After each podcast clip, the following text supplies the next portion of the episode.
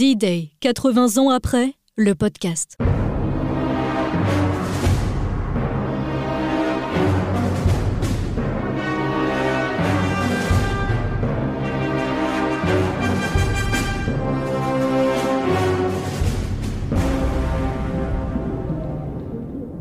Une série documentaire Sweet FM Ouest France.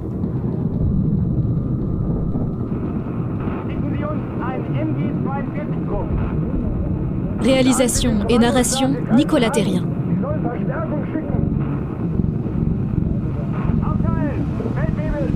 Eh bien, me voilà donc arrivé à La Landchal, plus petite commune du Maine-et-Loire, La Landchal, 122 habitants au 1er janvier 2023. On est euh, au cœur de la forêt beaujoise, un petit peu au-dessus de Saumur, hein, sur la rive droite de la Loire. Et là, j'ai rendez-vous avec euh, le maire de cette commune, Jean-Christophe Rouxel.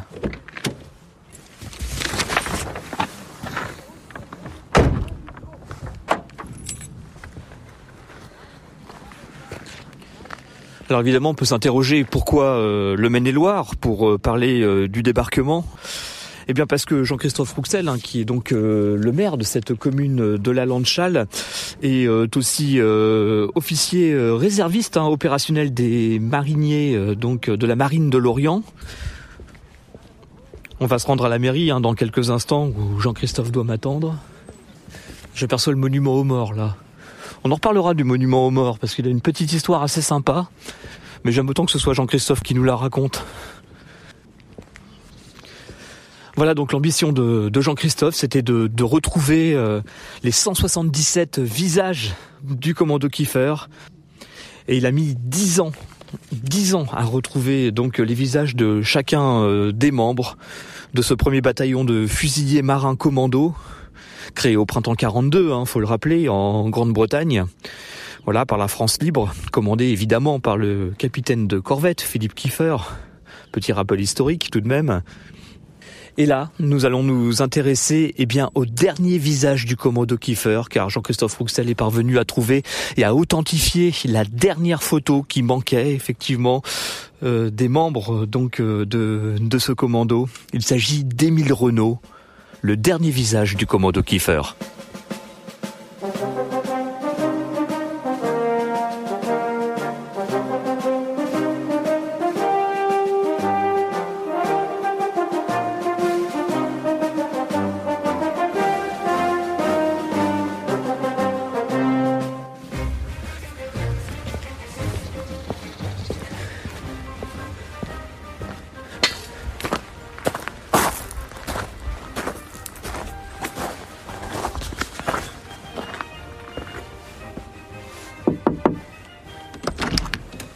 Bonjour, monsieur Rouxel. Oui. Bonjour. Bonjour, Nicolas. Suite FM. Ah bah oui, oui. Vous êtes maire de la commune. C'est ça, la commune la moins peuplée du Maine-et-Loire. La moins peuplée du Maine-et-Loire. J'ai vu 122 euh, habitants, c'est ça Oui, on est passé à 120 officiellement au 1er janvier. Ah d'accord, ok, d'accord. Donc j'ai vu 122 sur les chiffres de l'INSEE, vous voyez, on a deux habitants de plus. Non, mais en fait c'est 122 en population totale, mais 120 en population municipale. D'accord, ok. du coup il y a deux euh, extérieurs en fait.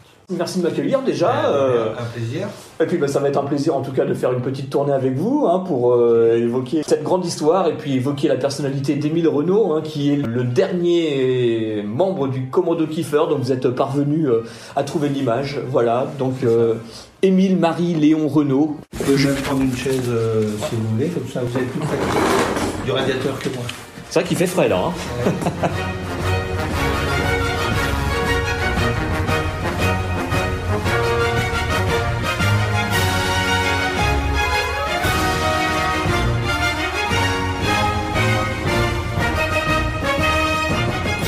juste savoir dans un premier temps, Jean-Christophe Rouxel, comment vous avez été amené à vous intéresser euh, au commando Kiefer et comment finalement a débuté cette aventure euh, pour collecter euh, ces photos?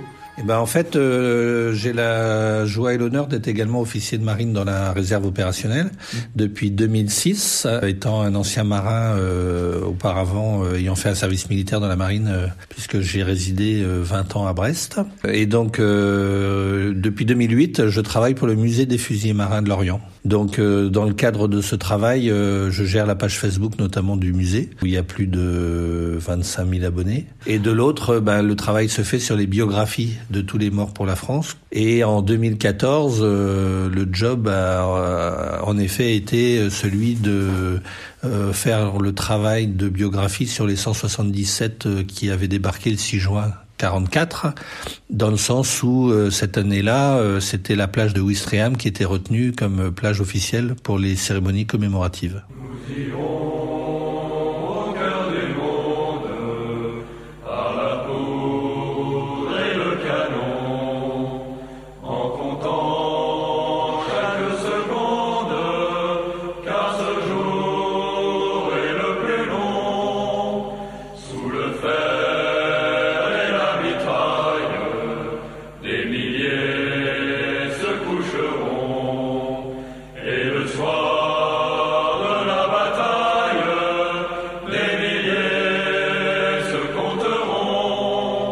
177 photos à retrouver, ce qui était quand même pas forcément évident. Hein. Alors j'imagine que vous en aviez déjà certaines, vous avez pu un petit peu répertorier ce qui existait dans un premier temps. Oui, c'est ça. Alors déjà dans nos archives euh, au musée, euh, il y avait quand même pas mal d'éléments.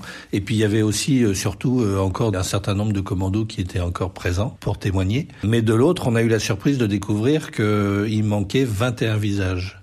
Et euh, la veille du jour J du 6 juin 2014, il en manquait plus que trois. Donc euh, il y en a deux qu'on a retrouvés l'année d'après dont un euh, la veille du 6 juin 2015 pour le 71e anniversaire, et il nous manquait toujours le fameux Renault.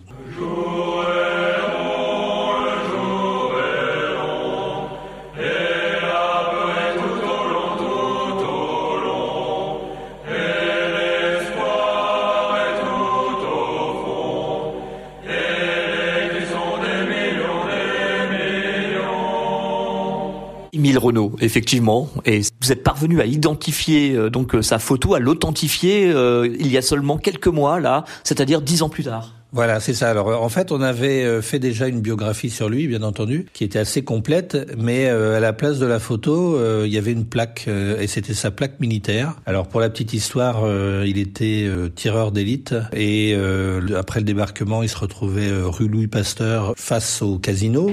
à Ouistreham. Hein. À Ouistreham, face à l'étage d'une maison pour justement aider les copains qui poursuivaient leur avancée.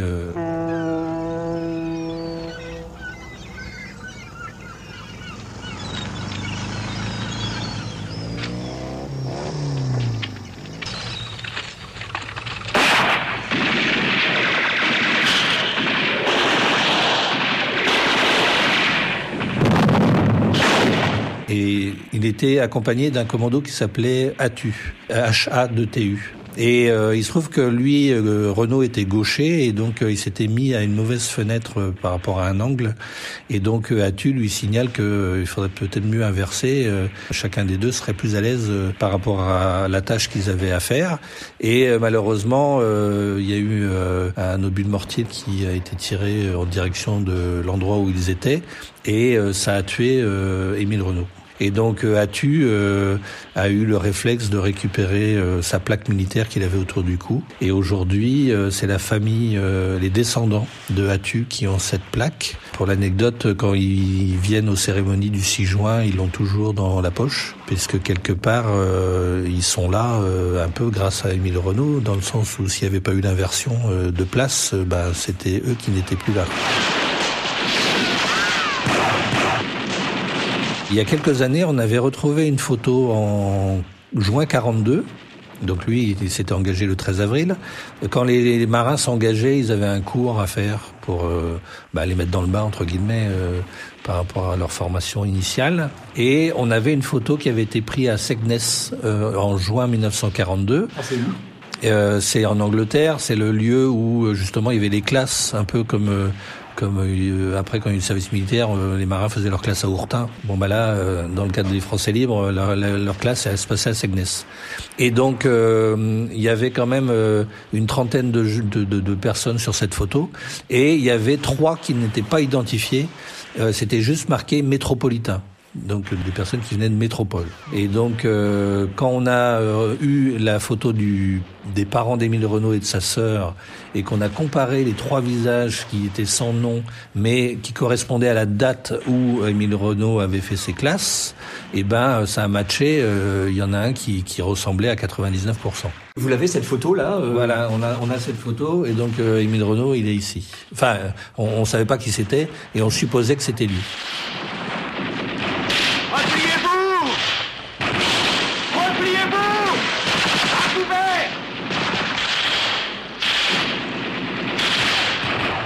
Quel a été le déclic finalement Qu'est-ce qui a fait que vous vous êtes dit ça y est, je l'ai?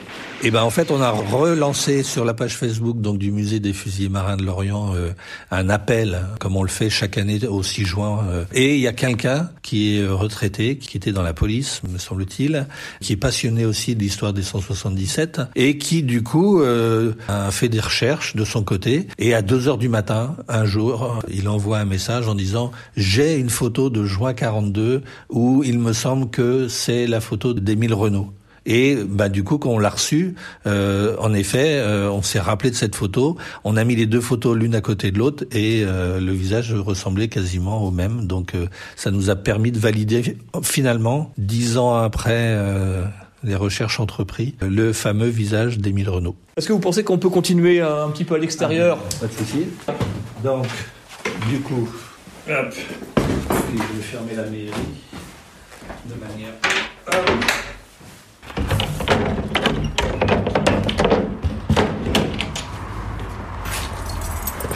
Le secrétariat est ouvert que deux jours par semaine. D'accord.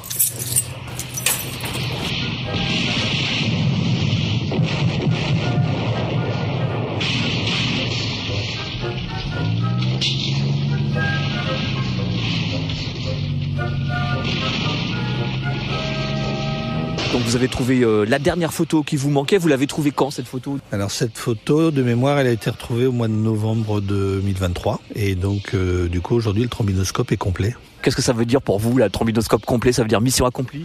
Alors mission accomplie par rapport au 177. J'avouerai que il y a toujours à faire et en l'occurrence, euh, on parle bien entendu des 177 qui ont fait le 6 juin 1944, mais il faut pas oublier qu'en tout ils étaient euh, à peu près 450 euh, sur toute la durée de la guerre qui ont servi sous les ordres de Philippe Kieffer.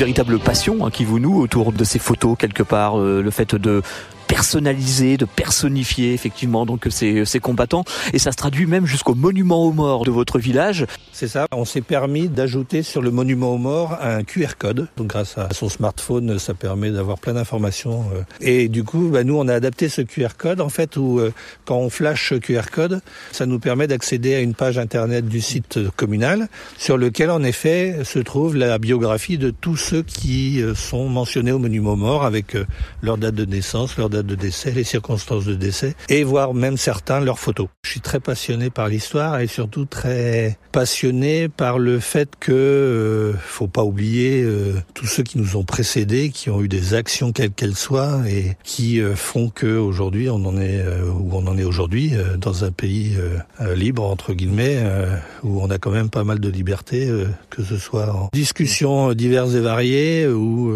en déplacement, etc. Quoi. Enfin, on est quand même un pays il n'y a plus de témoins aujourd'hui. Forcément, on s'interroge sur euh, la manière de perpétuer cette mémoire. Vous y contribuez de cette manière en ce qui vous concerne?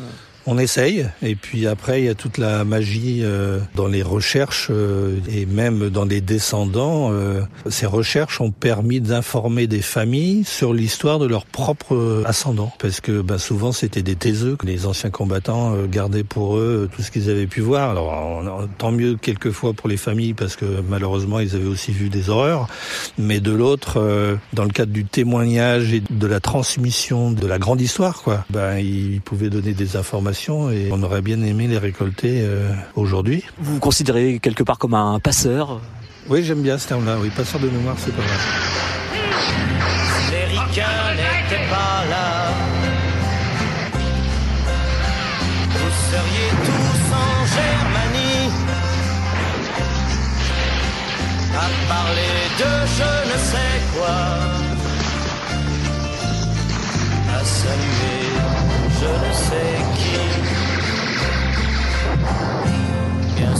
les années ont passé, les fusils ont changé de main. Est-ce une raison pour oublier dit qu'un jour on en a eu besoin